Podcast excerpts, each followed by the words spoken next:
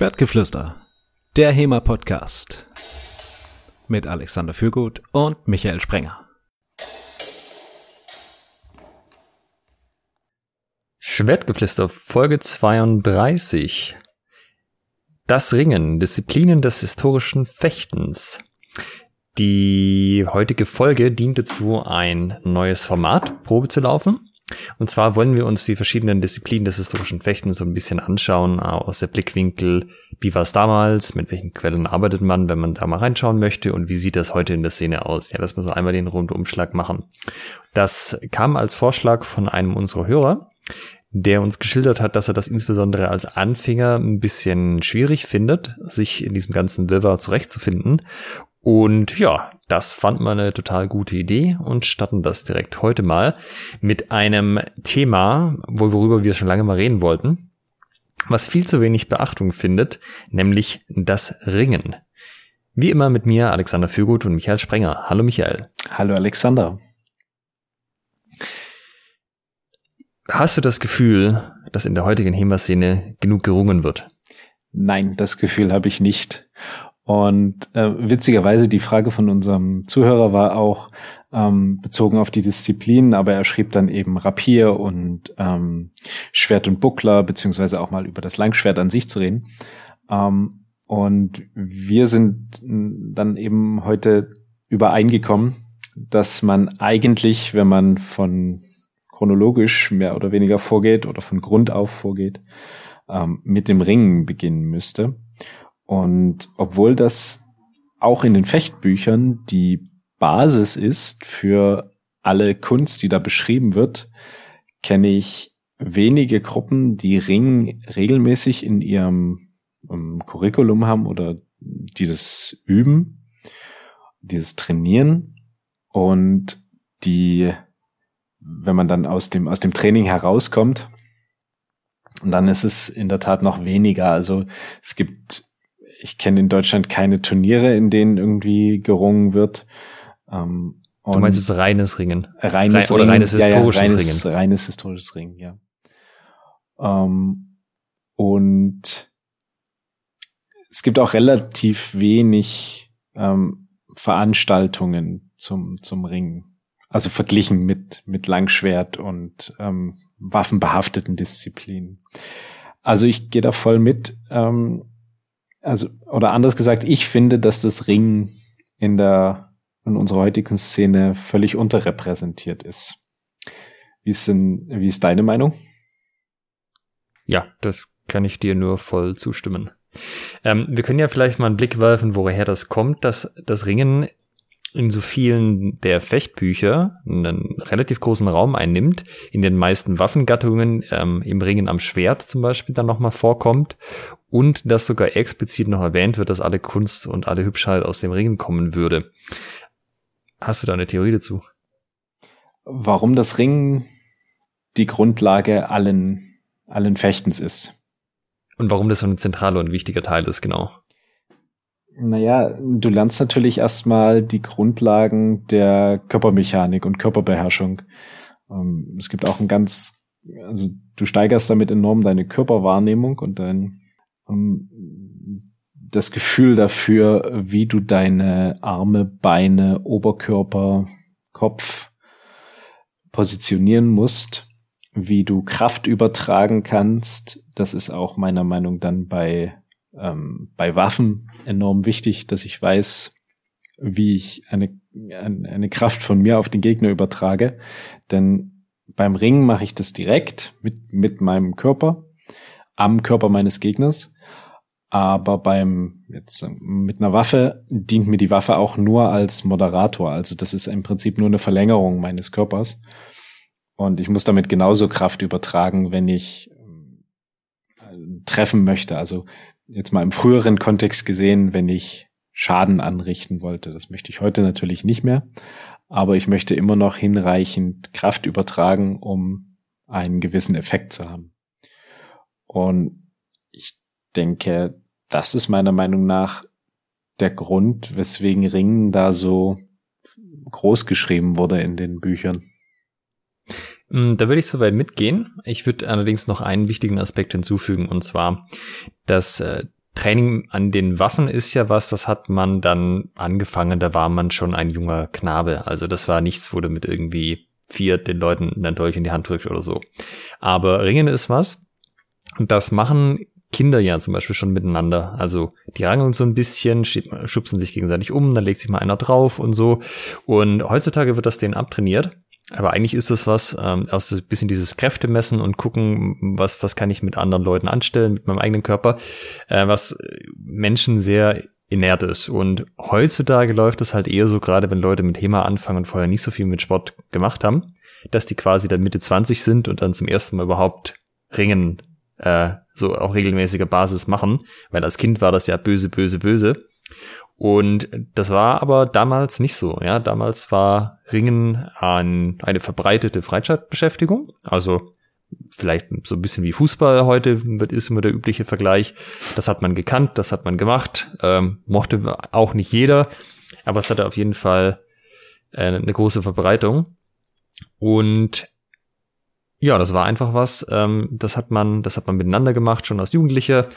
Und das ist halt einfach eine Basis, auf der man auch aufsetzen konnte. Wenn du halt jetzt Leute hast, die als äh, Jugendliche durchgängig immer gerungen haben, egal wie intensiv sie das jetzt gemacht haben, und dann noch äh, sehr körperlichen Lebensstil geführt haben, wo einfach auch viel, also muskulär natürlich auch viel aufgebaut wurde, dann ist das halt irgendwie eine ganz andere Basis, auf der du dann aufsetzen kannst mit der Ausbildung an den Waffen, als wenn du halt Leute hast, die im Wesentlichen noch nie so richtig intensiven Sport betrieben haben vorher. Jetzt fragt sich natürlich, wenn früher die Bevölkerung sowieso im Ringen geschulter war, einfach, oder was heißt geschulter, aber wenn sie trainierter war, warum hat das dann nochmal so einen expliziten Stellenwert in den Quellen? Also, dass es dann wirklich nochmal explizit ähm, Ringenstücke gibt und auch nochmal explizit darauf hingewiesen, dass alle Ritterlichkeit vom, vom Ringen herkommt. Ähm, naja, also ich denke, es ist halt auch wieder so, also das ist jetzt meine Theorie. Du, es ist natürlich ein Unterschied, ob dir das mal jemand ordentlich gezeigt hat oder ob du das halt gemacht hast, was du immer gemacht hast. So von wegen, ich habe halt irgendwie meine drei Tricks auf Lager, mit denen ringe ich, wenn es zum Ringen kommt. Ist halt was anderes, als wenn dir jemand sagt, guck mal, du kannst noch das und das und das machen. Und im Endeffekt, bei jeder Waffe ist es aber natürlich so, dass wenn du in die Distanz kommst, äh, wo es halt Ringen das Mittel der Wahl ist, ähm, hast du jedes Mal übergreifende Prinzipien, die sich niederschlagen. Während ich jetzt vielleicht eine Mod-Axt nicht so fechten kann wegen langes Schwert, wenn ich nah genug dran bin und ich bin im Ringen, dann ist es über alle Waffengattungen hinweg ähnlich. Ja, ich lasse halt mit einer oder beiden Händen meine Waffe los, vielleicht kann ich sie auch in den Händen behalten und habe immer die gleichen Möglichkeiten, meinen Gegner zu manipulieren. Ich kann seine Waffe greifen, ich kann ihn greifen, aber das ist alles wesentlich ähnlicher, als sich die Waffen untereinander sind, würde ich mal sagen. Mhm. Okay. Wenn wir jetzt über Ringen reden, also dem Begriff, ähm, wie definieren wir den überhaupt? Wo, worüber reden wir hier überhaupt? Also wir, historisch jetzt erstmal, oder? Ja. Genau, also prinzipiell, wir sind beide erstmal unbewaffnet. Ähm, wobei man darüber schon streiten kann, aber gehen wir erstmal davon aus, wir sind beide unbewaffnet. Und ich möchte meinen Übungspartner, schrägstrich meinen Gegner, zu Boden befördern. Die Details sind dann unterschiedlich je nach Kultur und je nach Kontext, aber im Endeffekt geht es erstmal darum, den anderen auf irgendeine Art und Weise auf dem Boden zu befördern. Ähm, das kann mit sowas wie einem Hüftwurf sein, kann sein, ich ziehe ihm die Beine weg, oder ähm, wenn man jetzt ein bisschen früher zurückgeht, ähm, kann es auch, also oder, oder wenn man ein bisschen in eine ernstere Anwendungsbereich geht, kann es auch sein, ich breche ihm einfach den Arm und dann ist er auch am Boden. Wobei da eher das äh, Ausschalten des Gegners das Ziel gewesen wäre. Also im Endeffekt gibt's so zwei Richtungen. Das eine ist äh, das, was in den Quellen im Mittelalter üblicherweise geselliges Ringen genannt wird, und das andere ist so das Kampfringen oder das Kriegsringen. Geselliges Ringen ist, ist es so eine Art sich messen, ähm, Wettkampf, wenn man das so möchte. Es geht nicht primär darum, den Gegner zu verletzen, sondern eben sein Ziel zu erreichen, zum Beispiel den anderen auf den Boden zu werfen. Und dann gibt's aber noch das Ringen für den Ernst, das Kampfringen, wo es darum geht, den Gegner möglichst kampfunfähig zu machen, zum Beispiel indem man ihm den Arm bricht oder ihn auf den Kopf wirft oder was auch immer dazu beiträgt, das Ziel zu erreichen. Und wer hat früher alles gerungen? Also ähm, wann, wann fangen wir da an, irgendwie Aufzeichnungen zu haben, wo dokumentiert ist, dass Leute sich miteinander im Leibringen gemessen haben? Ah, also da kannst im Grunde beliebig weit zurückgehen, bis es überhaupt anfängt mit Aufzeichnungen. Also äh, wir reden jetzt natürlich hier üblicherweise über das Spätmittelalter und die Renaissance, weil wir im HEMA-Kontext sind, aber man kann ja bis zu den Römern zurückgehen und bis zu den Griechen. Und da ist es ja auch schon dokumentiert, dass sie ähm, Ringwettkämpfe abgehalten haben. Also auch die ganzen Olympischen Spiele hatten am Anfang ja auch schon Ringen dabei. Also zum Beispiel bei den Griechen ähm, gab es die, also das, was man unter dem Begriff Gymnastik heute kennt, bestand bei den Griechen aus fünf Disziplinen. Hoch, Tief und Weitsprung, also eine Disziplin, das Springen, der Speerwurf, der Schnelllauf, das Diskuswerfen und der Ringkampf. Und dann gibt's noch das, was manche Leute unter dem Label Pankration kennen, was quasi Ringen plus Boxen war. Ähm, also so ein bisschen wie, so ähnlich wie man das heute unter MMA sehen würde. Also man konnte den anderen ordentlich verkloppen und konnte aber auch ins Ringen gehen, um das zu stärken. Ja, und da sind wir bei den alten Griechen in der Antike. Und die Römer haben das im Endeffekt weitergetrieben. Die haben ja generell sehr viel von den Griechen auch übernommen. Und auch bei den Römern hat sich Ringen ähm, durchaus immer Beliebtheit erfreut. Äh, das vielleicht noch eine kleine Anekdote. Man kennt ja diese römische Badekultur und diese römischen Badehäuser. Und die hatten bisweilen eine große Sandfläche. Auf dieser Sandfläche konnten verschiedenste Spiele gemacht werden. Die war teilweise neben den Bädern, teilweise war sie aber auch ähm, quasi mittendrin und außenrum war das Bad angelegt. Und da gibt's auch durchaus einige Quellen, dass das zum Beispiel zum Ringen genutzt wurde. Das heißt, man ist so ins Badehaus gegangen und so ja, wie man das heute macht, dann hätten wir vielleicht eine Rutsche, gab's halt da einen Sandkasten, wo man dann ordentlich miteinander ringen konnte. Und ich sag mal, wenn das heute immer noch üblich wäre, das Sonntagsbad zu nehmen und währenddessen zu ringen, dann würden einige Dinge anders laufen, Michael. Hm, das ist auch eine Form von Lobbyismus, der da betrieben wurde. Ähm, also, was natürlich ein Unterschied zu heute ist, äh, gerade in Griechenland bei der Olympiade wurde ja bekanntlich alles nackt gemacht. Das ist heute eher nicht mehr so der Fall. Das war auch im Mittelalter schon nicht mehr so der Fall. Also alles, was wir jetzt an oder was ich an Beschreibungen kenne, da haben sich die Leute wohl situiert bekleidet, wenn sie miteinander gerungen haben. Und auch äh, die Kleidung in der Tat genutzt, um dran rumzuziehen und zu zerren und auch damit den Gegner zu manipulieren.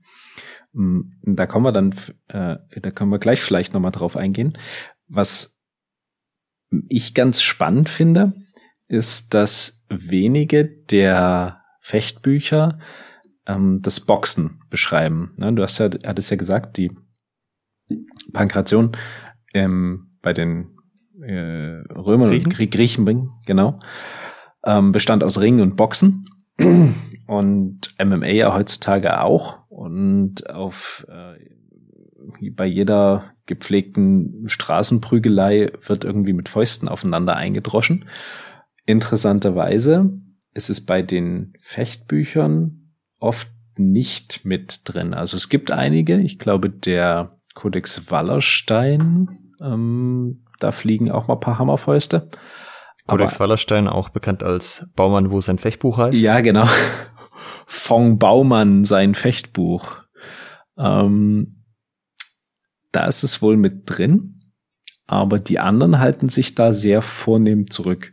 Kannst du dir vorstellen, oder hast du eine Idee, weswegen da das, das Boxen nicht so beschrieben ist? Ich meine, das ist ja auch eine, eine super Geschichte. Oder? Also das eine ist ja, das wird in der Regel als äh, Mordstoß bezeichnet. Also so wie Mordhau ähm, im Schwert. Und das zählt auf jeden Fall zu den Sachen, die nicht gesellig sind, also die man im geselligen Ringen nicht gemacht hat. Das heißt, es wird eher in den eher im Bereich Ernstkampf eingeordnet.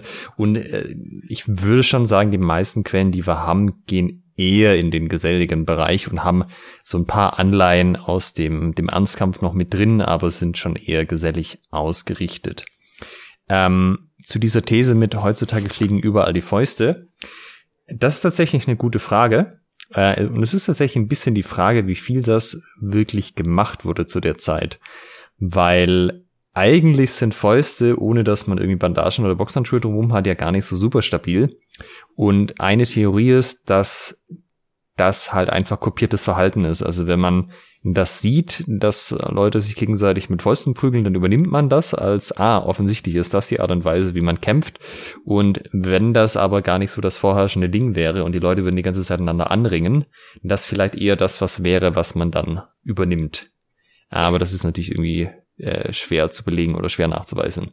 Aber davon abgesehen, so richtig plausible Theorien, warum das mit den Schlägen, also es gibt noch eine andere Theorie, die auch einige Leute in der HEMA-Szene vertreten, dass es einfach sich gegenseitig mit Fäusten kloppen, das konnte man ja, das kriegt man ja quasi so mit als Mensch, das, da muss man nicht viel lernen, da muss man nicht viel festhalten, das konnte irgendwie schon jede und darauf hat man sich auf das Ringen konzentriert und da Techniken niedergeschrieben. Aber das scheint mir ein bisschen unplausibel, weil Ringen ja auch was war, was Leute viel gemacht haben und also so spektakulär anders als Sachen, die man automatisch macht, sind die Ringtechnik jetzt auch nicht. Also ein paar natürlich schon, aber da sind schon auch viele Sachen drin, wo man sagt, ja gut, es ist relativ offensichtlich, dass man das irgendwie machen könnte.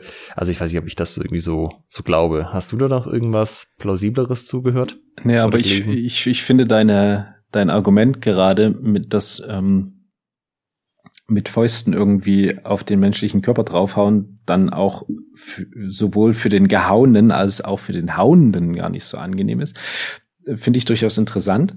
Ähm, wenn wir in die heutige Zeit gucken und uns Nahkampfsysteme betrachten, wie zum Beispiel Krav Maga, ähm, da wird dann auch mit der, mit der flachen Hand, ähm, ich sag, ich nenne es mal geschlagen, gestoßen, ähm, oder mit Hammerfäusten ähm, wo du dann auf den auf die die die Seite der der Faust ähm, draufschlägst und äh, ich kann mir schon vorstellen, dass das unangenehm ist. Also ich meine, wenn du jemanden aufs auf den Kopf haust, dann haust du dort auf einen soliden Schädelknochen. Das heißt, man kann auch mal probieren, ähm, gegen die Wand zu hauen. Das, die Wand wird ein bisschen weniger nachgeben, aber es ist auch etwas Solides, wo man dagegen haut. Und ich glaube, das macht man nicht wirklich lange freiwillig gern. Also das, das halte ich für ein sehr, sehr plausibles Argument. Also man muss natürlich bedenken, wir befinden uns hier im Bereich der sozialen Gewalt. Also es geht nicht darum, den anderen einfach kalt zu machen, in der Regel, weil wenn ich das machen wollte, wir sind hier im Mittelalter, ich habe irgendwo Waffen, ich habe die in der Regel auch griffbereit. Wenn ich den anderen kalt machen will, dann mache ich den kalt. Ja, dann nehme ich nicht meine Fäuste dazu. Äh, sondern dass das halt sowas ist, ähm, was die meisten wahrscheinlich kennen als irgendwelche jungen Männer, die sich aufplustern und so ein bisschen äh, die Hierarchie in Frage stellen wollen, sich da auch positionieren und einfach zeigen wollen, dass sie, äh, sie der, der beste Checker vor Ort sind. Ähm, das das folgt halt in der Regel gesellschaftlichen Normen. Also du musst bestimmte Rituale durchlaufen, dass du dann auch die Anerkennung kriegst, die du versuchst mit diesen Sachen zu erreichen. Und wenn das einfach in der in der Kultur nicht so drin ist, dass man das überhaupt macht und dass du dann halt nicht die das Ergebnis kriegst, was du dir davon erhoffst, nämlich die Anerkennung oder den Status, äh, sowas gemacht zu haben, dann ist der Anreiz, das zu tun, nicht so richtig groß. Also wenn sich quasi jeder verspottet mit, ah, du bist der, der mit den Fäusten schlägt. Kannst du nicht mehr ringen, du Lappen. Ähm, ein, ein Argument könnte auch sein, wenn wir das Ringen als Vorbereitung sehen auf Ringen mit einer Waffe, dann wird das, ähm, werden Faustschläge zunehmend, ich will nicht sagen sinnlos, aber bekommen eine untergeordnete hm, Stellung meiner Meinung nach. Denn wenn du irgendwie an der Waffe angebunden hast, dann versuchst du ja deinen Gegner möglichst schnell zu fixieren, die Waffe des Gegners zu fixieren und dann mit der Waffe irgendwie weiterzuarbeiten. Ja. Und dann, dann, dann fängst du nicht unbedingt an, loszulassen und ähm, mit, mit Fäusten auszuschlagen, sondern verkürzt die Distanz und fängst an zu ringen. Hm. Und besonders im Harnisch ist es ja noch, äh, ich sag mal, sinnfreier, da mit der, mit der Faust drauf zu hauen. Ich sag mal, das scheppert, aber sinnvoller ist es dann doch irgendwie durch geeignete Techniken seinen Gegner am Boden zu fixieren, zum Beispiel, wie wir es in der, in der Gladiatoria gemalt sehen, und dann irgendwie sich mit einem Dolch durch die Rüstung zu poolen. Das ist vielleicht auch ein guter Punkt nochmal auf die den Kontext einzugehen, also was die Leute getragen haben. Ja, wenn wir uns jetzt nochmal den Blick auf das Mittelalter werfen, aber das war auch später noch eine ganze Zeit lang so bis in die ähm, frühe Neuzeit hinein. Die Leute waren prinzipiell erstmal bewaffnet, würde man aus heutiger Sicht sagen. Ähm, wenn ich irgendwo über Land gezogen bin, dann hatte ich mein Schwert am Gürtel an der einen Seite und oder vielleicht auch ein schwerer Buckler und auf der anderen Hüfte hatte ich meinen Dolch hängen. Und zusätzlich zum Dolch hatte ich dann meistens noch mein Essbesteck dabei, was auch aus einem oder mehreren kleineren Messern bestand. Und selbst wenn ich jetzt irgendwo war, wo ich mein Schwert nicht mit reingenommen habe, ähm, weil ich das habe ich irgendwo abgegeben am Eingang, also vielleicht in einer Gaststätte oder so, wo das nicht okay war, dann hatte ich immer noch mindestens mal mein Dolch dabei, weil das war Statussymbol und das war was, äh, das wollte man sich nicht nehmen lassen. Es hat ja auch viel mit der Kultur zu tun, was Maskulinität heißt und ähm, quasi ein vollwertiges Mitglied der Gesellschaft zu sein, weil als Strafe konnte die unter Umständen auch verboten werden, äh, Waffen zu tragen oder Schwerter zu tragen. Und das war halt einfach verfügbar. Und wenn du dir dann überlegst, das hast so, so eine Kneipenschlägerei, dann kann das natürlich schon, also dann war der wahrscheinlich auch recht schnell gezogen. Und dann ist es halt auch so ein, naja, so richtig viel machst du dann mit Fäusten auch nicht mehr, wenn der andere halt einen Dolch in der Hand hat. Dann muss halt irgendwie dafür sorgen, dass seine Waffenhand dich nicht erreicht. Und das kriegst auch nicht so richtig gut hin, wenn du mit Schlägen arbeitest. Ähm, da hast bessere Chancen, wenn du seine Waffenhand fixierst und von der ableitest.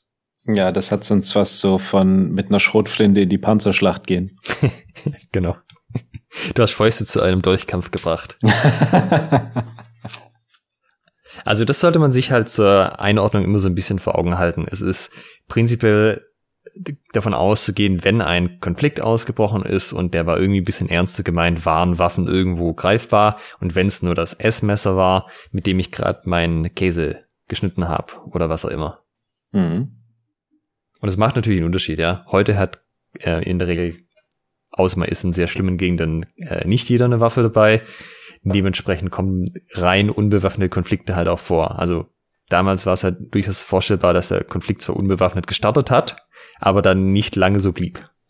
Und das hat auch ein Grund äh, oder kann ein Punkt sein.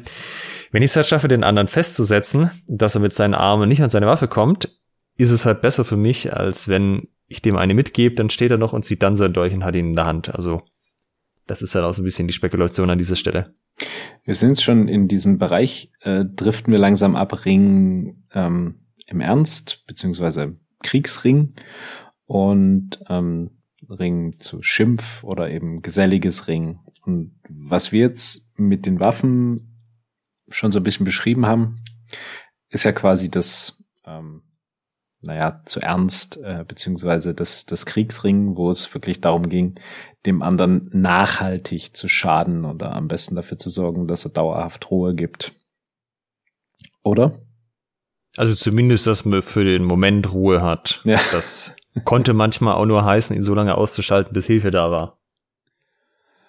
Und da haben wir also beschrieben ist es ein, ein Kriegsring im, im Auswald. Da passen dann auch die, die Faustschläge wahrscheinlich dann dazu. Oh. Ähm, nee, Auswald. Äh, nee, entschuldige, nicht Auswald, äh, Wallerstein, Verzeihung. Ja, genau. Und an, ansonsten haben wir überwiegend die Quellen, die in irgendeiner Form ähm, ohne Schläge auskommen und in irgendeiner Form hauptsächlich geselliges Ringen ähm, be, beschreiben. Insbesondere der gerade von mir angesprochene Auswald, der da ein, ein sehr schönes, ähm, von, von dem es ein, ein sehr schönes Buch gibt oder von seinen Stücken ein sehr schönes Fechtbuch, auch mit äh, sehr schönen Illustrationen, die auch wirklich sehr, sehr detailliert und sehr, sehr gut gemacht sind. Und wo man auch durchaus mal gucken kann, wo hat wer seine Hände, wie steht der Fuß genau, denn da stecken wirklich Informationen, nützliche Informationen drin. Das ist auch nicht bei jedem Fechtbuch gegeben, dass in den Zeichnungen, in den Details wirklich nützliche Informationen drinstehen. Bei, bei ihm ist es jedoch so. Und das ist so typisches geselliges Ringen, wobei man dann sagen muss, geselliges Ringen, also Sport im Mittelalter, kann man nicht unbedingt mit dem vergleichen, was wir heute machen. Also geselliges Ring oder Sport hieß damals auch äh, luxierte Ellenbögen und Gehirnerschütterungen. Das war durchaus was, äh, was dort in Kauf genommen wurde, wenn man mal aus Hüfthöhe ähm, in den Sand geschmissen wurde.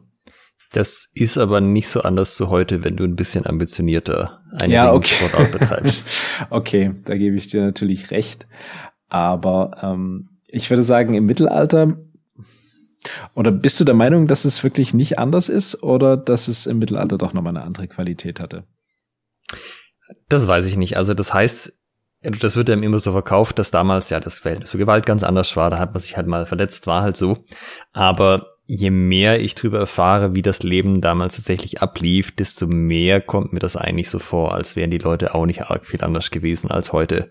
Ähm, es gab halt junge Leute, die sehr wagemutig waren, die halt für eigene Gesundheit nicht so viel, also die, für die das nicht so sehr im Fokus stand, wie zum Beispiel eine gute Figur zu machen in Wettkämpfen und das gibt's damals wie heute. Ich meine, wenn du dir heute Athleten anschaust, egal welcher Couleur, die olympisch agieren, da gibt's auch jede Menge, die sich heute noch ihre Körper ruinieren und dann halt mit ähm, Mitte, Ende 20 sozusagen in Sportrente gehen, weil sie halt nicht mehr weiter können. Und ich, das würde ich, also das würde ich als vergleichbar sehen zu damals eigentlich. Mhm. Okay. Belegen kann ich das aber natürlich auch nicht. Wie unterschied sich denn das, ähm, das Ringen, das gesellige Ringen vom Kriegsring damals? Also eine Kategorie von Techniken, die immer äh, aufgeführt wird als nicht gesellig, als kampfringerisch, sind alle Arten von Brüchen. Also wer das selber noch nie gemacht hat, wenn man seinen Ellbogen streckt, naja, da ist er gestreckt und man kann jetzt über verschiedene Griffe den Ellbogen überstrecken. Tatsächlich ist der Ellbogen eines von den stärksten Gelenken im Körper, also das ist relativ anstrengend, den tatsächlich zu brechen, aber ähm, es gibt paar, die sind da anfälliger für. Das gleiche kann man mit der Schulter machen. Man kann seinen Arm so ein gewissen, bis zum gewissen Winkel nach hinten und nach vorne bewegen und wenn man den dann noch weiter bewegt, kann man ähm, entweder die Bänder abreißen oder eben das Gelenk beschädigen. Und das kann man im Stand machen, das kann man im Boden machen, so wie man das heute im BJJ macht. Und im Wesentlichen ähm, gibt es da die Varianten dass man das, sagen wir mal, kontrolliert macht und dem Gegner sozusagen Zeit zur Aufgabe gibt, beziehungsweise das einfach nutzt, um zum Beispiel Würfe einzuleiten. Ähm, da ist es auch heute in der Regel noch äh, erlaubt in Sportarten, wo eigentlich keine Brüche an sich erlaubt sind. Oder man macht es halt mit so viel Gewicht auf so möglichst kleiner Fläche und so rückartig wie möglich, wo man ähm, es tatsächlich hinkriegen kann, wenn man an der richtigen Stelle ansetzt, dass man jemand im Stand den Arm so verdreht, dass man ihm den quasi bricht. Das äh, sorgt dafür, dass man den Arm dann nicht mehr einsetzen kann, je nachdem wie zäh der andere ist, ist er dann aus dem Kampf raus oder macht halt dann mit seinen üblichen Körperteilen weiter. Und das ist zum Beispiel was, was ganz klar immer unter die nicht geselligen Techniken fällt. Die sind manchmal in den geselligen Manuskripten mit beschrieben, aber halt mit dem Zusatz, das könnte man jetzt hier machen, aber das wäre überhaupt nicht gesellig und das wäre überhaupt nicht gut und äh, lass das einfach am besten bleiben. Ja, äh, wobei man aufpassen muss ähm, mit der Bezeichnung, denn in den, selbst in den geselligen Stücken ist oft von Brüchen die Rede, also der Bruch auf das und das. Aber das bedeutet nicht, dass man da jemanden ein Körperteil bricht, sondern eine, dass man eine, eine Technik bricht. Also das ist im Prinzip ein Konter gegen eine bestimmte Technik, der Bruch auf das und das Stück. Genau. Ähm, ja, und dann halt die Mordschläge. Ähm, das wären die zwei Kategorien. Also und es gibt natürlich noch, mh, hm, du kannst Leute gezielt auf den Kopf werfen, so dass quasi Kopf voraus, äh, also in Boden gerammt werden oder auch Gesicht voraus. Ähm, ich weiß es gar nicht, aber ich glaube, das steht nicht so explizit drin, dass das jetzt nicht unter das gesellige Ringen fällt, aber so wie die Ringen in der Regel angelegt sind, ist das was, was nicht passiert. Also das dürfte ziemlich sicher auch zu den weniger geselligen Sachen gehört haben. Und gesellig sind aber eben dann durchaus alle Sachen, die ähm, mit Würfen und Hebeln durchaus zu tun haben. Und durchaus gesellig zum, mit einem hohen Unterhaltungswert, ähm, sind natürlich Würfe, die über die Hüfte gezogen werden, wo der Gegner auch sehr spektakulär fliegt. Ähm, also wo man sich den Gegner so richtig auf die Hüfte lädt, mit einem kräftigen Stoß nach oben drückt und dann ähm, nach vorne rüberzieht und der so richtig durch die Luft wirbelt. Ähm, das unterscheidet meiner Meinung nach auch nochmal das Gesellige vom, vom, nennen wir es jetzt mal Kriegsring, der Einfachheit halber. Ähm, die Kriegsringstücke sind deutlich effizienter. Also die sind, da, da hast du sehr wenig ähm, Sachen, die irgendwie schick aussehen, sondern das ist super schnell, dass man irgendwie auf den Boden kommt, dass man irgendeinen Hebel ansetzt, dass man irgendein Gelenk blockiert. Also meine persönliche oder eine meiner persönlichen Lieblingsquellen ist ähm, André Liegnitzer, zum Beispiel in, von Danzig drin. Und da sieht man das sehr schön. Der ist super effizient. Also da hat die Techniken sehen auch gut aus, aber er ist da sehr schnell, dass er irgendwie versucht, mit einem Hebel äh, sehr sneaky auf den Boden zu kommen. Und die konsequente Fortsetzung dieses Ringteils sind dann die Dolchstücke. Also das geht fließend ineinander über. Und ähm, da, da, sieht man meiner Meinung nach auch die ähm, das eigentliche Ziel, wo er mit dem Ring hin will, nämlich zum Dolch, beziehungsweise hat er dann noch äh, Schwert und Buckler, was er beschreibt. Ah, das ist interessant. Das heißt, du würdest Schliegnitze zu den äh, Kampfringen zählen und nicht zu den geselligen Ringen? Äh, da gibt's auf jeden Fall ein Stück dabei. Ich müsste mal gucken. Ich kann nebenbei mal gucken, welches es ist. Ähm, da bricht er den Arm. Also genau, es gibt auf jeden Fall eins oder noch ein, noch ein anderes. Ähm, wer die Lieblingsstücke gemacht hat, es gibt eins, wo mit dem anderen durch die Beine hinten an die Jacke greift und dann kräftig zieht. Das ist ganz schön blöd zum Fallen und das kann man so machen, dass man halt nicht, also wenn man sozusagen parallel zum Erdboden zieht, dann fällt der andere auf den Rücken. Das ist ein bisschen unangenehm, aber das geht noch. Man kann das aber auch so ausführen, dass man den an der Jacke greift und dann mit einem kräftigen Satz äh, aufsteht und dabei nach oben zieht. Dann fällt man quasi auf den Hinterkopf. Das ist dann schon eher ziemlich unangenehm. Aber also die meisten von den liegenden Sachen hätte ich mich eher noch dem geselligen Ringen eingeordnet. Also viele von denen ähm, sind einfach auch so Ringtechniken, die ich einfach so mal mache, wenn ich mit irgendwie Leuten so ein bisschen zum Spaß im Stand ohne Matten ein bisschen ringe. Also das geht schon. Das stimmt auf jeden Fall. Allerdings muss man sagen, dass ähm, nur weil es im geselligen Ring eingesetzt wird, heißt es ja nicht, dass man es nicht auch zum im Ernst einsetzen kann. Nee, das ist richtig. Also es ist eh so, dass es die also wenn man wirklich gut werfen kann, ist es nicht so besonders schwierig, die Würfe so abzuwandeln, dass man dem anderen wirklich wehtut dabei. Ähm, dann muss man halt manchmal ein bisschen weiter drehen, manchmal ein bisschen weniger weiter drehen. Dann landet der andere halt nicht, wie man es aus dem Judo kennt, schön aus dem Rücken, sondern eben knallt mit dem Kopf volle Kanne auf die Matte. Äh, ja, und dann sieht man auch mal Sterne. Aber das ist vielleicht ein guter Punkt. Wir fangen jetzt schon an, über die Quellen zu reden, dass wir da nochmal so einen kleinen Rundumblick geben. Ja. Und die älteste Quelle, die wir jetzt gerade noch gefunden haben, wo Ringen auch mit drin ist, also als äh, unbewaffnetes Ringen, nicht jetzt ähm, Ringen in, mit den Waffen, das ist ja eigentlich fast immer drin, äh, ist die Nürnberger Handschrift, auch bekannt als MS 3227a. Die wird so auf 1389 datiert.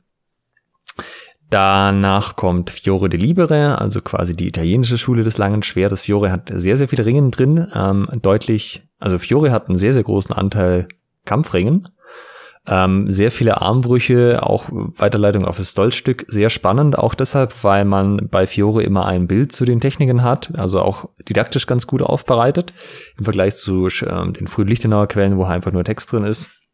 Also um 1400 rum das erste, dann haben wir den Codex Wallerstein, der auch bekannt als Baumanns Fechtbuch, der ja, wie erwähnt, ähm, mehr in die Richtung ähm, Kampfringen geht, also auch deutlich fiesere Stücke drin hat, auch Bilder, auch deshalb ganz nett. Dann 1420, Blume des Kampfes.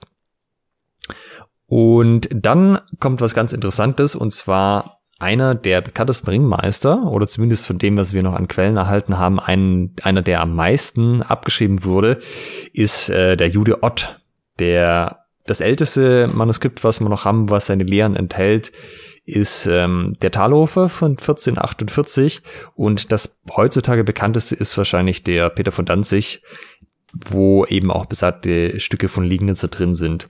Und im Endeffekt der Fabian von Auerswald, der kommt dann 1539 und der ist eben ganz schön, weil er auch zu jeder Technik eine Zeichnung hat.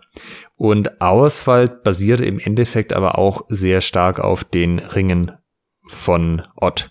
Also ähm, die Texte sind teilweise übernommen und das ist, äh, wenn man so möchte, so ein bisschen eine Illustration und eine Weiterführung von den, von den Ott-Sachen, ja. Und nochmal Ott, das erste, was wir von ihm haben, ist 1448, Auerswald 1539. Das heißt, das sind auch schon 100 Jahre dazwischen, wo sich diese Ringschule auch weitergetragen hat, so wie sich dann die Lichtenauer Stücke quasi immer noch, ähm, also das quasi Joachim Meyer 1570 immer noch drauf Bezug nimmt. Meyer natürlich auch unbewaffnetes Ringen mit drin, Dolch und so weiter. Und wenn wir so ein bisschen weiter nach hinten gehen, haben wir noch ein ganz interessantes Manuskript von Nikolaus Peter, dann schon von 1674.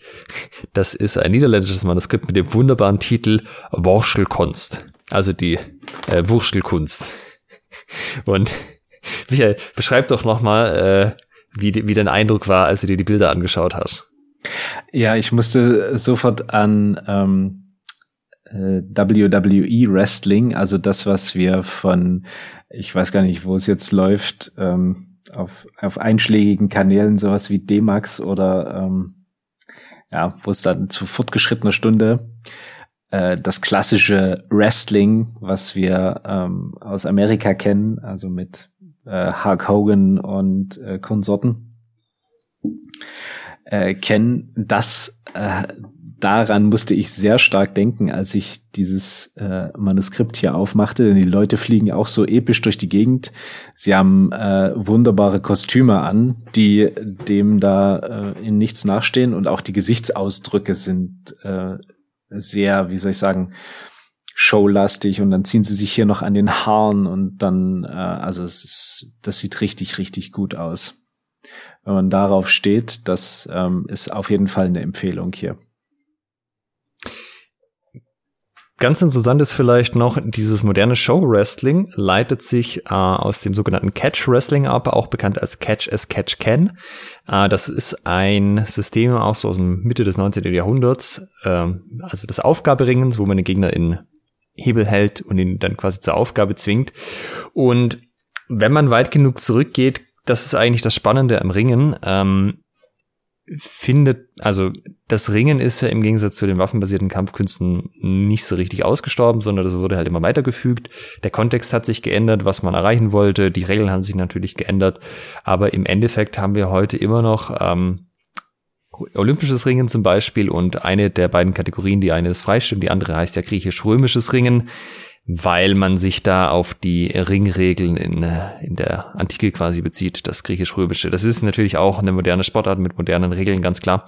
Aber ja, da im Gegensatz zu anderen HEMA-Bereichen haben wir halt was, wo man sagen kann, ja, das wird heute noch gemacht. In abgewandelter Form zwar, in einer Form, die jetzt nicht so ganz direkt zu den historischen Geschichten passt, aber das Ringen gibt es noch im Gegensatz zum Beispiel zum langen Schwert als Fechtweise. Mir fällt auch gerade auf, ähm, Du hast natürlich eine essentielle Quelle vergessen, und zwar den Schwabenspiegel. Ähm, sagt er dir was? Also hast du den vorher schon gekannt? War der Schwabenspiegel nicht dieses äh, Rechtsbuch? Oder wechsle ich das gerade mit dem Sachsenspiegel?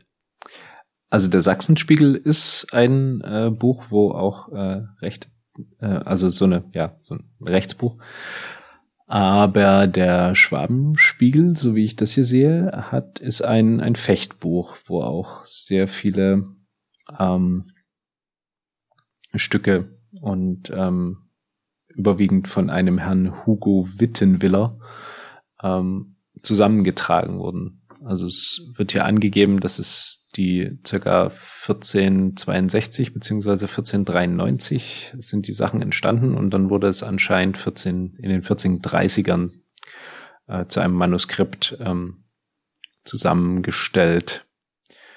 Aber äh, hat dir das vorher was gesagt? Kanntest du, konntest du damit was anfangen? Nee. Ich habe, das wäre vielleicht auch noch ganz spannend, mit welchen Ringen wir uns beschäftigt haben. Ähm, also ich habe natürlich die aus dem Danzig durchgemacht, das heißt die von Liegnitzer und Ott. Das, äh, da haben wir uns relativ lange mit beschäftigt und dann natürlich auch mit ausmalt, weil wie gesagt, das ist eh äh, stark an Ort angelehnt, wenn nicht gar ein Abschrieb von Ort. Und natürlich das, was in den Schwerteilen drin stand, auch wiederum in Danzig. Das ist so im Grunde der Fokus, den ich gehabt habe bisher. Wie ist es bei dir? Mm, wir haben mit Auswald angefangen und ähm, ich habe mich da immer ein bisschen schwer getan. Also das Fechtbuch an sich ist zwar großartig und die, die Sachen sind gut beschrieben, aber sein Fech, äh, sein, sein Ring, ja, man kann es auch Fechten nennen, ähm, hat für mich nie so richtig funktioniert. Also so jemanden auf die Hüfte laden und durch die Gegend schmeißen. Und in unserem Verein war es auch so, dass die, die am Ringen teilgenommen haben, immer gefühlt doppelt so groß und doppelt so schwer waren wie ich. Und das hat alles für mich nicht so gepasst. Dabei bist du jetzt auch nicht äh, 1,50 groß. Nee, das ist richtig. Also ich mit, mit 1,80 und 80 Kilo bin ich jetzt auch keine, keine zarte Erscheinung, aber gibt dann eben Leute, die legen noch 10 bis 20 Zentimeter drauf und eben entsprechend auch 10 bis 20 Kilo dann nochmal. Und das ähm, ist dann schon nochmal eine andere Welt. Und bei den Stücken von Auerswald das, also wenn dann auch einer irgendwie durch, auf dich drauf fällt, weil du ihn eben nicht so richtig bewegen konntest, wie du das eigentlich hätte solltest, ähm, hätte tun soll, äh, hättest tun sollen, so rum. Ähm, ja, das ist, das ist dann schon echt unangenehm. Und es, es begab sich, dass ähm, ein ähm, einer aus meinem Verein gerne irgendwie Dolch machen wollte. Und habe ich mir die Dolchstücke von Liegnitzer durchgelesen und festgestellt, das kann es ja jetzt nicht sein, ne? Diese acht Stücke da und hier macht den Sparn. ähm, und dann habe ich, bin ich einfach noch eine Seite zurückgegangen und auf seinen Ringen gestoßen. Das hat, das kannte ich auch ein bisschen, denn wir haben es in, in Göteborg, ähm, war das stark darauf basierend, was wir dort trainiert haben. Und als ich mir die Stücke durchgelesen habe äh, und die dann so ein bisschen nachvollzogen habe, dann hat das sehr viel Sinn für mich ergeben, denn mh, sein, sein Dolchen basiert im Prinzip auf dem, auf dem Ring. Also das Ring ist die Grundlage und beim Dolch beschreibt er dann im Endeffekt nur noch, wie man den bestimmte Dolchangriffe abwehrt. Und alles, was, er, was dann daraus folgt, sind im Prinzip die Ringstücke. Und da habe ich gemerkt, ja, das funktioniert auch, wenn der Gegner ein bisschen größer ist, wenn der Gegner ein bisschen schwerer ist. Die Hebel sind teilweise ein bisschen fieser, aber ja, wenn du klein bist, musst du halt fies sein. Und da haben auch ähm, bestimmte Hebel und auch, also ich meine, es sind ja Würfe drin, aber die, die funktionieren auch sehr schön. Und ähm, wie ich vorhin beschrieben habe, ist es ein bisschen mehr straightforward, dass man irgendwie versucht, seinen Gegner zu Boden zu bringen. Und also es ist meine, meine absolute, eine meiner absoluten Lieblingsquellen, Liegnitzer, Ringen und Dolchen. Und äh, würde sagen, also auch mein, alles, was ich so an, an Ringen mache, basiert hauptsächlich auf dem, auf dem Liegnitzischen Ring. Also das würde ich tatsächlich aussagen, dass die liegendsten Stücke, wenn man den Danzig zur Hand haben sollte, die einfacheren sind. Gerade für den Einstieg zum einen sind es wenige und sie sind ein bisschen klarer beschrieben als die von Ott. Und ja, auch die Dolchstücke sind, sind ganz nett. Es ist halt einfach übersichtlicher, das alles im Kopf zu behalten. Aber du gerade sagst, es sind wenige. Das war übrigens auch der Grund, weswegen ich, ähm, als mein Sportfreund aus dem Verein auf mich zugekommen ist, dass er Dolch machen möchte, weswegen ich mich für die Liegnitzer Quelle entschieden habe, weil es nur acht Stück sind und ich ähm, sehr pragmatisch bin bei sowas. Ähm, das kann ruhig äh, weniger komplex gehalten sein.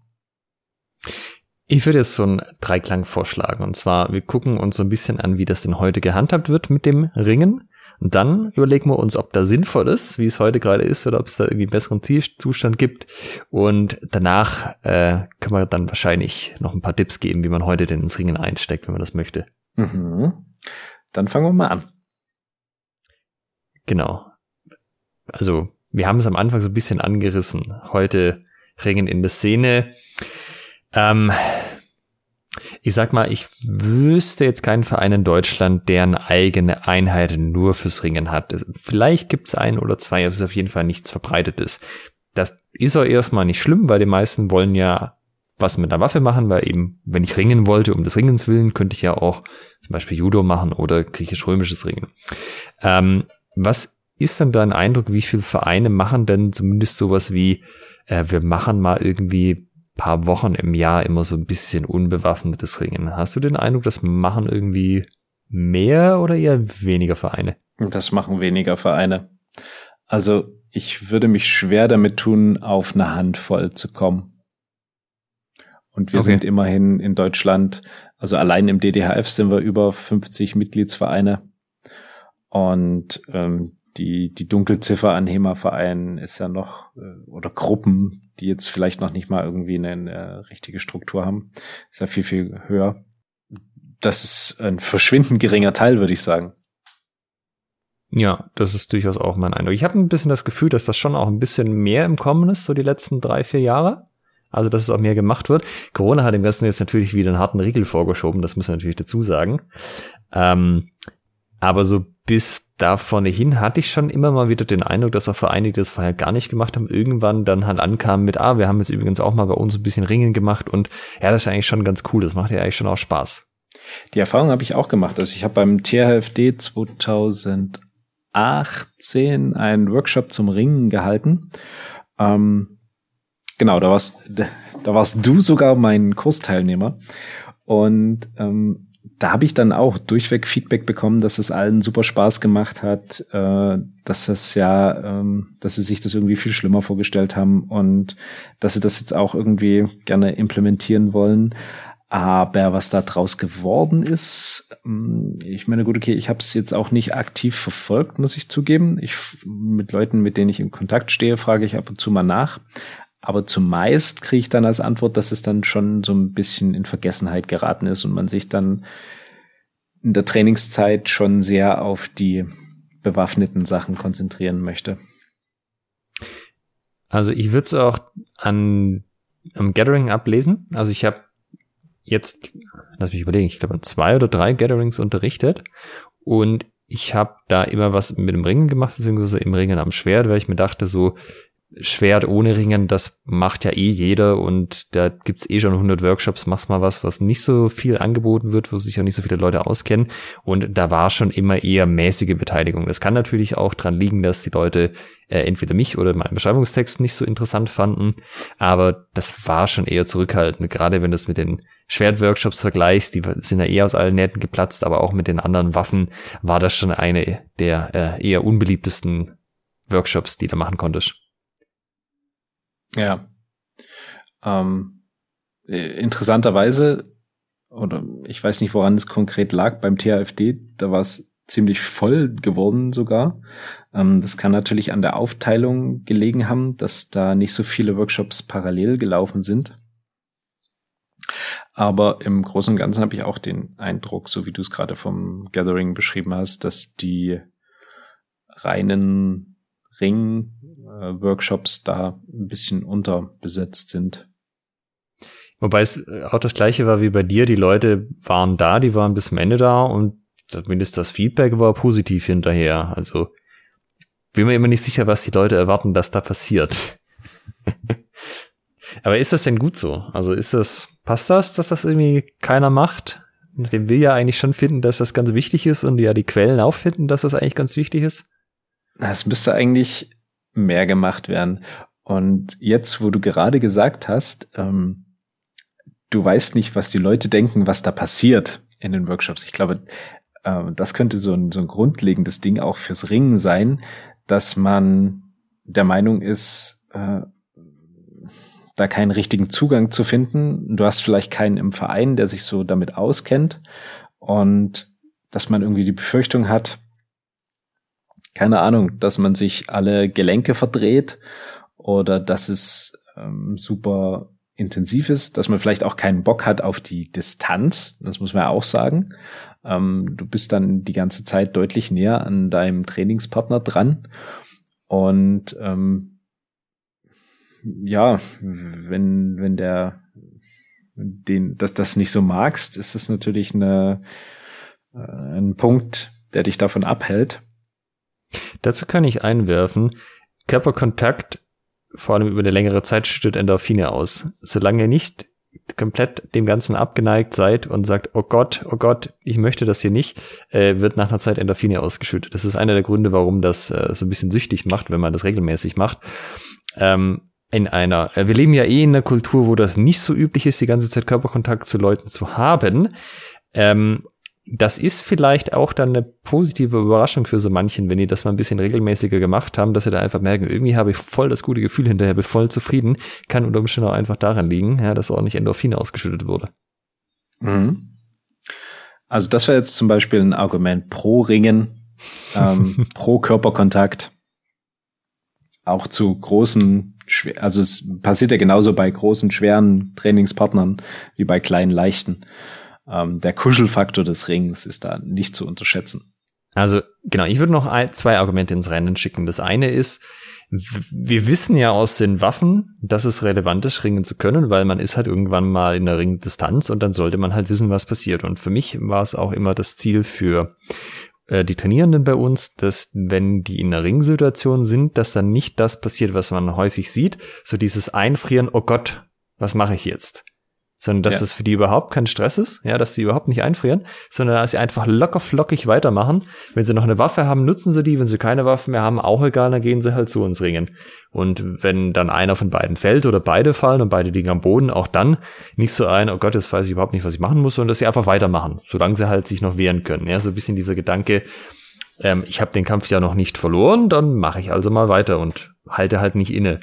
Und das kann man jetzt sehr gut beobachten bei ähm, Leuten, die das halt nicht so machen. Sobald das in irgendwie so eine Ringsituation kommt, ist halt so eine Pause drin, wo sie nicht weiter wissen. Und das kannst du halt gnadenlos gegen die ausnutzen. Und ich meine, wenn ich das aus der Brille einer Kampfkunst betrachte, sollte ich ja möglichst keine eklatanten Lücken haben, die jemand gegen mich ausnutzen kann, sondern ich sollte ja alles zumindest ganz gut können und dann halt vielleicht noch ein paar ähm, wie sagt man, noch ein paar Spezialitäten haben, die ich besonders gut kann. Aber also mir würde das als Kampfkünstler nicht reichen, wenn ich sage, ich habe eine Distanz von dreien, die es im Schwertkampf gibt, komplett ignoriert. Ja, es gibt das Zufechten, den Krieg und das Ringen. Aber das Ringen ignoriere ich halt komplett. Dann ja. habe ich irgendwie ein Drittel weggelassen. Also gut, es ist nicht ein Drittel von der von der Relevanz. Das Zufechten ist natürlich wichtiger, weil wenn ich abgestochen werde, bevor ich äh, näher dran bin, dann hatte ich habe ich auch nichts davon, dass ich ein guter Ringer bin. Aber das ist so ein relevanter Teil in den Quellen, ähm, sollte man auf jeden Fall machen. So, das war das eine Argument.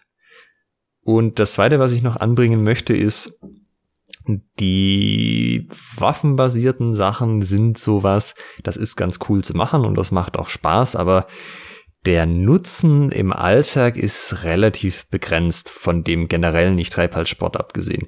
Wenn ich aber ringe, dann lerne ich auch zwangsläufig zu fallen, beziehungsweise es wäre gut, wenn einem das jemand beibringt. Und das ist halt was, das bringt mir ständig was. Also äh, irgendwie der Boden ist rutschig, ich rutsch weg, falle. Ich weiß aber, wie ich falle, weil ich schon hunderte Male gefallen bin und weiß, worauf ich achten muss und ich habe mir das antrainiert. Und dann tue ich mir halt nicht weh und stehe auf und lauf weiter. Also das würde ich echt nicht unterschätzen. Ähm, äh, auch vielleicht so dieses, man ist ja dann gewöhnt, wenn Leute einen greifen. Und auch wenn man ähm, tatsächlich mal in irgendeine Auseinandersetzung kommt und einen greift jemand, ist das halt auch so ein Moment, wenn ich kein Training habe, dann friere ich halt ein und weiß nicht, was ich machen soll. Und wenn ich jetzt eh die ganze Zeit ringe, dann löse ich mich halt aus dem Griff und sage, hey Kollege, Finger weg und gehe dann meiner Wege. Also dann, äh, das sind halt Sachen, die tatsächlich mal vorkommen können, die für einen relevant sind. Was, ja, also mit dem Schwert jetzt jemand in der Selbstverteidigungssituation, werde ich das eher nicht dabei haben. ähm, und ja, vor allen Dingen auch der, der, der gesundheitliche Aspekt der, der Körperhaltung. Ne? Also durch das Ringen, finde ich, stärkt man bestimmte Muskelgruppen auch nochmal in einer anderen Weise. Man, man bekommt, wie ich es eingangs schon erwähnt hatte, ein sehr gutes Gefühl für, für seinen Körper generell. Und ähm, das trägt auch einfach zu einem besseren Auftreten an sich ähm, bei. Was, was mir jetzt noch eingefallen ist, als du sagtest, dass man ja quasi ein, ein Drittel der Kunst weglässt. Ähm, es ist ja nicht nur so, dass das einen reinen Kunstaspekt hat, sondern es ist auch für die, die sagen, die Kunst, ähm, ja, gut, ähm, aber äh, Wettbewerbe sind mir dann irgendwie doch wichtiger. das Ringen äh, am Schwert, wenn wir jetzt mal beim, beim langen Schwert bleiben, ist natürlich was, womit man punkten kann. Also im wahrsten Sinne des Wortes. Einmal, so wie du es beschrieben hast, weil mein Gegenüber vielleicht, wenn wir die Distanz verkürzen, in so einen Freeze kommt und nicht mehr weiß, was er machen soll oder sie.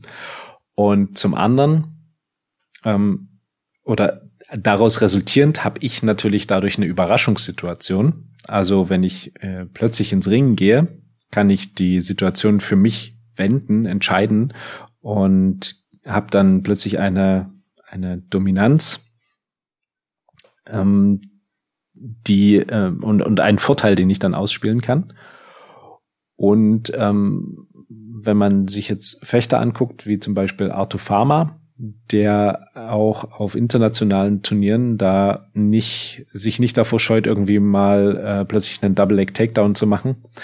Ähm, da sieht man auch, dass es äh, enorm, dass man damit enorm erfolgreich sein kann. Und ich erinnere mich ans Dürer-Turnier, als ähm, ungünstigerweise war das einer von den Schwabenfedern, der einem von Schwertspiel äh, in, in jeder Runde äh, das Schwert aus der Hand genommen hat, ähm, quasi entwaffnet und dann mit seinem, seinem eigenen Schwert zugeschlagen hat.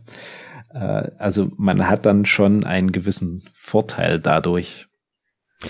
Das stimmt, allerdings hängt das natürlich vom Regelwerk ab. Es gibt viele Regelwerke, die so aufgebaut sind, dass sie das Ringen deutlich mehr behindern, als es zu fördern. Also gerade wenn du zum Beispiel keine Nachschlagsregelung hast und sofort nach dem ersten Berühren abbrichst, hast du ja gar nicht die Gelegenheit, tatsächlich im Ringen irgendwas zu machen. Also du brauchst halt schon ein paar Sekunden, um dich vom Eingang ins Ringen in eine gute Position vorzuarbeiten, aus der man dann auswerfen kann. Und wenn das sowas ist, wo das immer nach drei Sekunden abgebrochen wird, dann wird's schwierig. Da muss man schon sehr viel besser sein als der andere, dass man dann direkt in der Situation ist äh, oder halt sehr ex mit Explosivität arbeiten.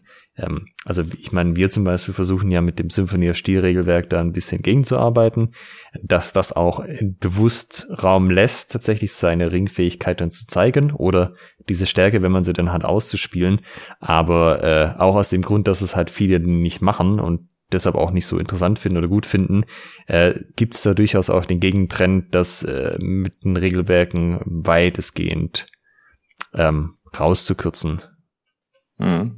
Ich wollte dich gerade fragen, ob du da ein gutes Turnier oder ein gutes Regelwerk kennst, ähm, was du empfehlen kannst, wo jeder deutsche HEMA-Fechter mal hin teilgenommen haben sollte, um mal so ein Gefühl dafür zu bekommen, äh, wie das ist mit dem, mit dem Ringen beim, beim Turnier. Also wir planen aktuell, das Turnier Ende Februar stattfinden zu lassen. Wissen wir natürlich wie üblich nicht, ob das zu dem Zeitpunkt tatsächlich möglich ist oder nicht. Aber zum jetzigen Zeitpunkt ist der Plan, ähm, also planen wir damit, dass es stattfindet mit dem Regelwerk, was wir die letzten zwei Mal auch schon hatten. Müssen wir dann einfach schauen, ob das hinhaut oder nicht. Aber das Hauptding, was du brauchst, ist ähm, Zeit. Und dass nicht jede Berührung als Treffer gezählt wird. Weil das kann schon mal passieren, dass der andere dich mit der Fläche am Oberarm schabt, während du ihm gerade das Schwert wegnimmst oder das Bein wegziehst. Wenn das aber halt gleich zum Stopp führt, dann äh, hast du halt wenig Chance, das zu entfalten. Also diese Unterscheidung zwischen, war das eine Berührung oder war das wirklich ein Treffer, die ist ganz wichtig, plus eben den Leuten auch Zeit lassen, ähm, wirklich auch ähm, sich vorzuarbeiten. Einfach, einfach deshalb, weil das mit den, mit der ganzen Ausrüstung, die man anhat, wird das nicht einfacher, sondern schwieriger. Und dann braucht man halt einen Moment mehr, bis man seine Handschuhe am Gegner richtig vorbeisortiert hat. Nachdem wir jetzt ähm, die Fechtschule gecancelt haben, dann gehen wir jetzt einfach fließend zur Symphony of Steel über. Genau. Und machen das hier zur Dauerwerbesendung für die Symphony of Steel. Aber dann muss ich aber beim nächsten Mal wirklich nochmal nachfragen, was der genaue Termin war, den wir festgelegt haben. Ja. Okay, wo sind wir jetzt gerade im Dreiklang? Wir haben gesagt, warum das, so wie es aktuell in der Szene ist, das Ringen, ähm, dass es stark unterrepräsentiert ist und warum das nicht gut ist. Und wir haben gesagt, weswegen es wichtig ist, dass, äh, weswegen es früher wichtig war und heute auch wichtig ist, zu ringen. Und Jetzt kommt noch der dritte Teil, oder? Genau, wie man es heute macht. Wobei ich würde kurz noch mal kurz ähm, an dem Selbstverteidigungsaspekt anschließen. Mhm. Weil das ist wirklich was ganz, ganz Unterschätztes. Ähm, wenn man sich Selbstverteidigungskurse anschaut, vielleicht jetzt auch speziell welche für Frauen, dann sind die zum großen Teil ziemliche Murks, weil das Problem generell ist natürlich, dass du dir keine Reflexe antrainierst, wenn du mal ein Wochenende was machst. Das ist erstmal generell so. Und da wir ja auch in einer Kultur leben, wo die Leute in der Regel nicht bewaffnet sind, ist die Wahrscheinlichkeit hoch, dass man unbewaffnet Konflikte gerät. Und wenn ich jetzt gerade die Situation nehme, mich packt zum Beispiel jemand ans Handgelenk und möchte mich irgendwo hinzerren und ich möchte das nicht. Das ist auch ein Experiment, was ich äh, meistens mache, wenn wir ins Ringen kommen, einfach um den Leuten den Nutzen davon zu demonstrieren. Und du greifst ja einfach mit einer oder beiden Händen am Handgelenk, das kannst du auch mit Männern machen, auch mit kräftigen Männern und sagst einfach mal, hey, ähm, ohne mich jetzt irgendwie zu schlagen oder äh, sonst irgendwas zu machen, winde dich doch einfach mal aus meinem Griff raus. Und während man das macht, läuft man selber so ein bisschen nach hinten, dass Zug drauf ist und der andere soll sich rausfinden. Das, was die Leute alle machen, ist erstmal, dass sie sich nach hinten lehnen und versuchen, die Hand nach hinten rauszuziehen. Und das funktioniert nicht. Also wenn du, wenn du jemanden hast, der einigermaßen okay Griffkraft hat, kommt man auf die Art und Weise da nicht raus. Und das ist ganz schön anstrengend für die, für einen selber nicht. Ja, wenn ich das mache mit Leuten, ich kann das fünf Minuten machen, kein Problem. Und die sind halt äh, nach den fünf Minuten am Keuchen und am Schnaufen, weil die halt so rumgewaltet haben und nicht, nicht aus dem Griff rausgekommen sind. Und du siehst den Leuten auch an, wie sie dann vom Moment zu Moment gestresster werden, weil sie halt nicht rauskommen. Und das ist ja in einer sicheren Umgebung. Das ist ja im Training, wo die Leute halt nicht irgendwie Gefahr laufen, dass tatsächlich was passiert. Und wenn du jetzt aber Ringen machst, dann ist das eine eine der Situationen, die die ganze Zeit hast, dass Leute dich halt greifen an allen möglichen Körperstellen, Handgelenke, wo auch immer. Und du übst das die ganze Zeit mit, dass du dich einfach aus diesen Sachen rauswindest. Und dann hast du das tausende Male gemacht. Und wenn dich dann jemand im echten Leben an der Hand greift und irgendwo hinziehen will, dann machst du völlig automatisch, windest dich aus dem Ganzen raus und gehst deiner Wege. Und das ist halt echt ein nicht zu unterschätzender Aspekt, dass wenn man's, dass das wirklich was ist, was man auch mal wenn es dumm läuft, ähm, anwenden kann. Bei unsittlichen Berührungen. Genau. Ja, genau. Und dann war so ein bisschen die Frage, ähm, also falls wir euch jetzt überzeugen konnten davon, dass Ringen doch irgendwie eine ganz coole Sache ist, gibt es vielleicht noch die eine oder andere Hürde, das tatsächlich im eigenen Training umzusetzen. Ich würde es etwas anders formulieren. Also ja. da wir euch ja jetzt überzeugen konnten, dass Ring essentiell ist und ihr ähm, morgen wahrscheinlich damit am liebsten anfangen möchtet, geben wir euch jetzt noch praktische Tipps für das, die Implementation des Ringens in euer HEMA-Training. Man muss dazu sagen, wir lassen jetzt Corona so ein bisschen außer Acht. Das ist jetzt natürlich gerade ein Faktor, der es nicht gerade begünstigt. Aber wir machen ja hier nicht nur was für den schnelle Konsum, der dann in der Woche veraltet, sondern wir arbeiten ja in unserem großen Meisterwerk, was auch in fünf Jahren noch gut hörbar ist. Und bis dahin ist das sicher wieder brandaktuell. Äh, genau, das heißt, wir geben nur generelle Tipps zu bringen, nicht jetzt für die ganz spezielle Situation. Was ist für dich, wenn du es jetzt mal runterbringen, äh, brechen müsstest, der essentielle Punkt beim Ringen? Was ist für dich das Wichtigste? Der Kern? Äh, du meinst, dass, dass die Leute bereit sind, das mitzumachen? Zum Beispiel. Also, mhm. wenn, oder anders gefragt, ist, dass die Leute überhaupt die Bereitschaft haben, äh, für dich der essentielle Punkt beim Ring, dass man es erfolgreich umsetzt? Bereitschaft ist so eine Sache. Also dadurch, dass wir ja im Training normalerweise eh ähm, mehr ringen als die Durchschnittshema-Gruppe, würde ich mal vermuten, ähm, äh, wird das relativ schnell offensichtlich, dass es gar nicht mal so günstig ist, wenn man nicht weiß, wie man sich da verhält, weil man dann ständig das Schwert nicht mehr in der Hand hat oder auf dem Boden liegt oder sonst was. Das heißt, es gibt so ein gewisses Level an Grundmotivation, was bei uns zum Beispiel vorhanden ist, was jetzt vielleicht in anderen Vereinen nicht da ist. Äh, da hilft es natürlich, mit anderen Leuten aus anderen Vereinen zu fechten, gerade auch welchen, die äh, vielleicht ein bisschen mehr Ringen machen. Das äh, hilft einem immer dabei, die eigenen Schwächen da so ein bisschen festzustellen. Das kann man auch mal so direkt sagen und sagen, hey, ihr Schwabenfedern, ich habe gehört, ihr macht irgendwie mehr Ringen, können wir mal so ein bisschen miteinander Langschwert fechten zum Beispiel und kannst mal irgendwie ein bisschen mehr ins Ringen gehen. Ich würde das gern mal spüren, wie sich das anfühlt. Und das kann man vielleicht so als kleinen Motivator mal machen. Das äh, bin ich mir sicher, sind die Leute bei uns auch gerne dazu bereit. Hm, das kann ich mir vorstellen. Und was dann so ein bisschen das Problem ist oder die Hemmschwelle bei den Leuten selber ist, dass man, wenn man ringt, fällt. Das ist das, wo die Leute eigentlich am meisten Angst davor haben. Also das mit den körperlichen Berührungen ist natürlich auch so ein bisschen so eine Sache, aber auf der anderen Seite, das ist irgendwie die erste halbe Stunde so und dann ist man auch mit anderen Dingen mental beschäftigt, dann geht das normalerweise schon. Aber das Fallen ist was, was Leuten auch durchaus länger Probleme bereitet. Und das muss man in den Griff kriegen. Also, dass die Leute nicht total in Panik verfallen, dass sie fallen könnten. Und dass die Übungen so aufgebaut sind, dass man, wenn man fällt, auf eine also, dass das dem Niveau der Teilnehmer angepasst ist und sich da keiner dabei wehtut. Also so ein bisschen unangenehm zwicken, okay, aber dass halt nicht die Leute tatsächlich dann ähm, immer noch Angst davor haben müssen, nachdem sie es ein paar Mal gemacht haben, weil es geht letztendlich darum, die Leute an die Situation zu gewöhnen. Ja, der Stress kommt in diesem Fall von, von dem Fallen oder von dem Gedanken, was alles passieren kann beim Fallen. Und das muss man ihnen nehmen. Da muss man sie langsam ranführen. Das muss für sie eine möglichst angenehme Art und Weise, äh, eine, auch eine möglichst angenehme Art und Weise passieren. Das ist, das würde ich so unterschreiben. Ähm, das ist auch der Punkt, der, wo ich früher die größten Bedenken hatte, irgendwie Fallen und ähm, es gibt ja klassischerweise dann eben Fallschule, wo man das übt. Und aber irgendwie bin ich damit immer nicht so richtig warm geworden.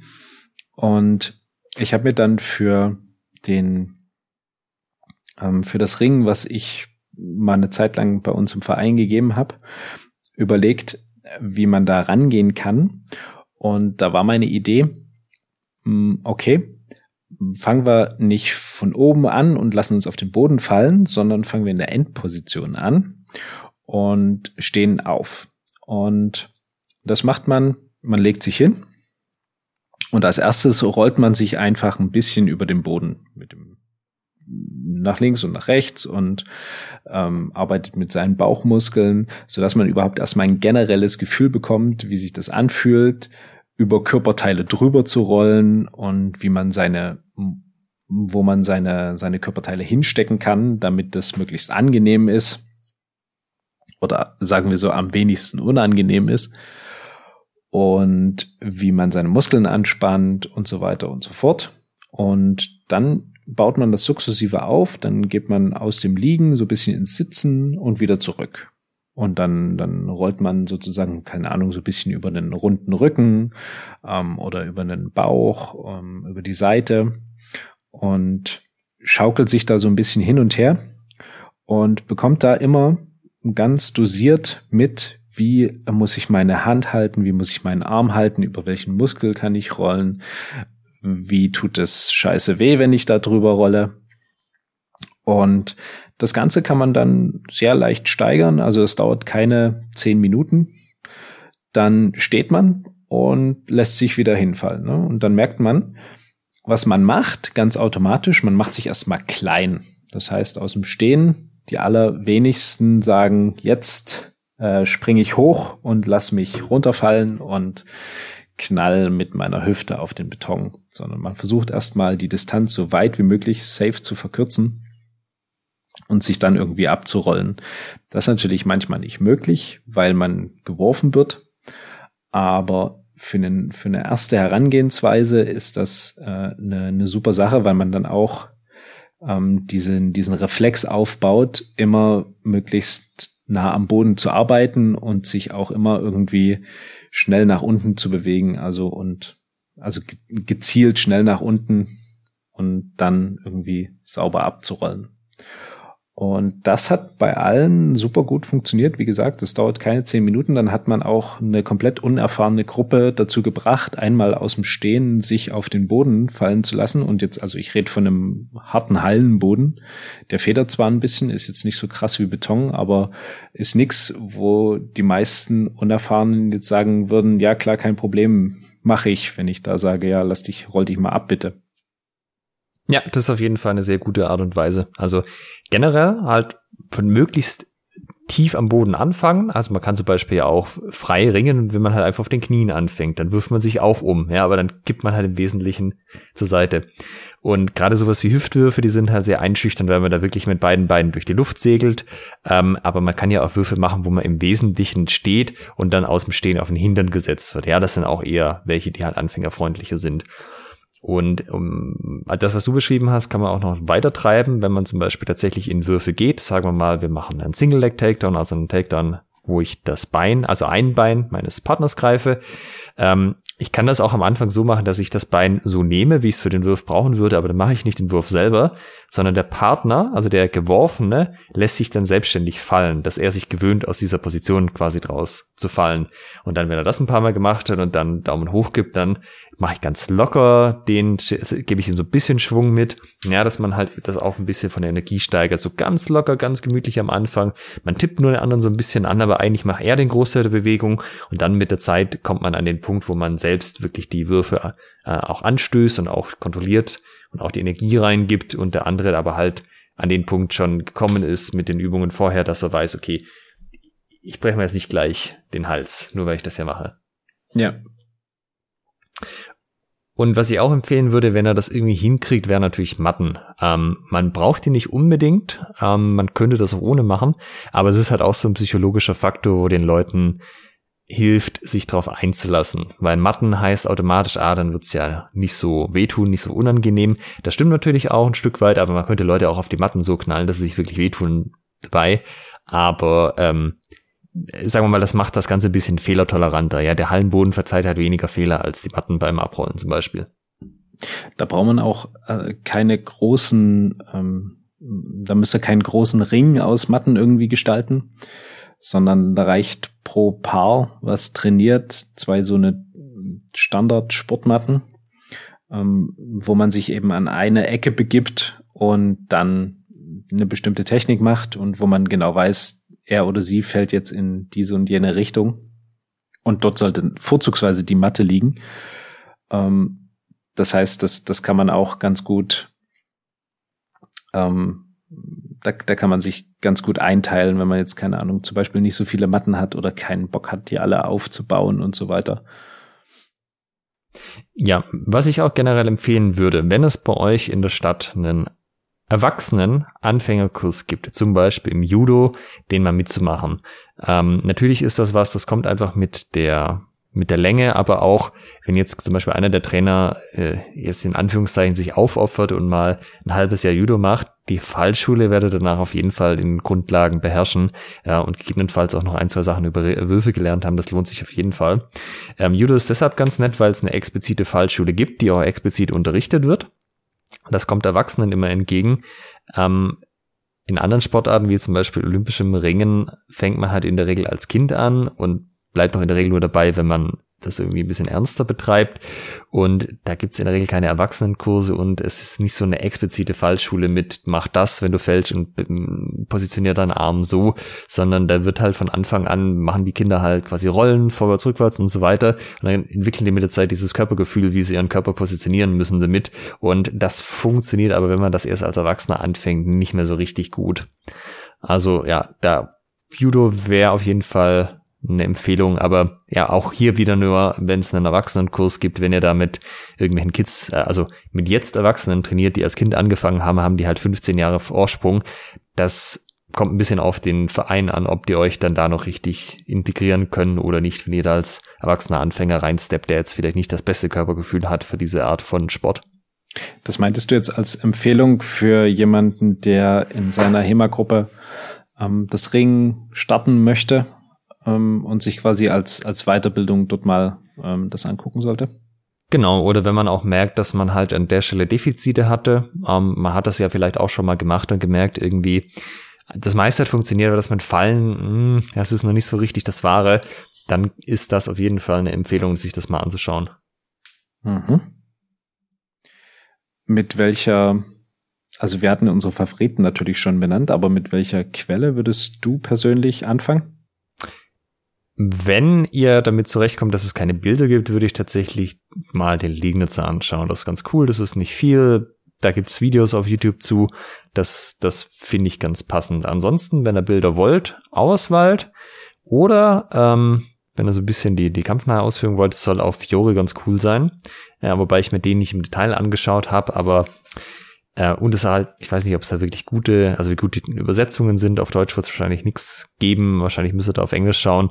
Ähm, aber zumindest von den paar Mal, die ich reingeschaut habe, sah das auch alles recht vielversprechender aus, weil der halt so eine ganze Didaktik hat, ähm, die sie von Anfang bis Ende durchzieht. Mhm. Also Liegnitzer wäre auch mein absoluter Favorit. Ähm, Denn das sind 14 Stücke und die sind recht, recht intuitiv und, und einfach. Äh, ich habe übrigens nachgeguckt, es äh, war das neunte Stück, ähm, wenn man das ausführt. Also da, da steht dann nur, äh, zieh den Arm über die Schulter. Aber wenn man das ausführt, merkt man, dass dann die Ellenbeuge nach oben ist. Also des Armes, ah. der über der Schulter ist. Ja, das ist ein Arm, genau. Ähm, da fehlt dann nicht mehr viel. Also da muss man sich nur noch mal aufrichten und ähm, die, die, die Arme nach unten ziehen und dann ähm, sorgt das für Unbehagen beim Trainingspartner.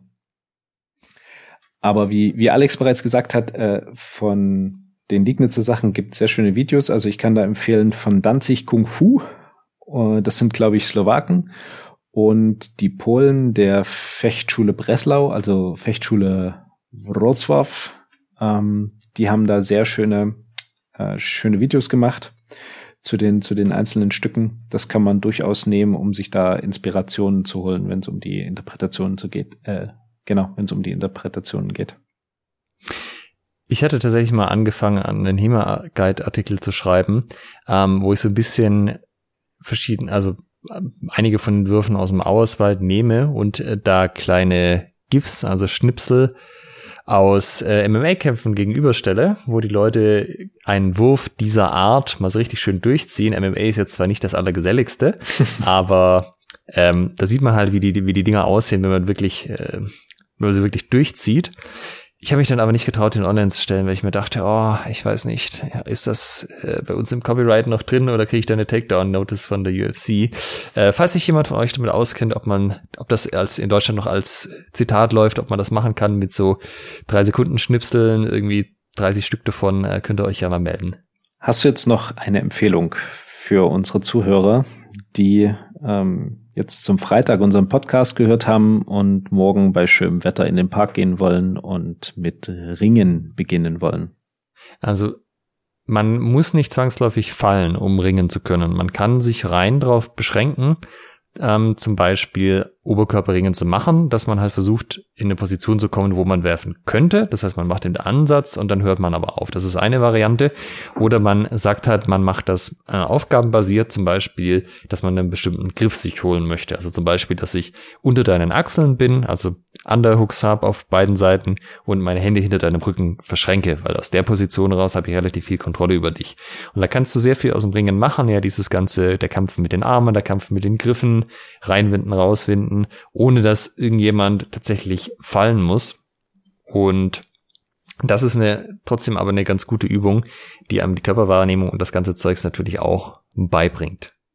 Ja, das ist echt eine richtig coole Sache. Ähm, also wenn ihr Liegnitzer macht, er beschreibt dann auch explizit immer zwei, zwei Positionen, wenn du so und so an seinen Armen bist zum Beispiel. Oder ähm, er beschreibt diesen Double Under, den äh, Alex gerade genannt hat. Und ähm, ein Under-Over, das heißt, also einer Arm ist unter der Schulter, der andere greift drüber und hinten verschränkt er die Arme.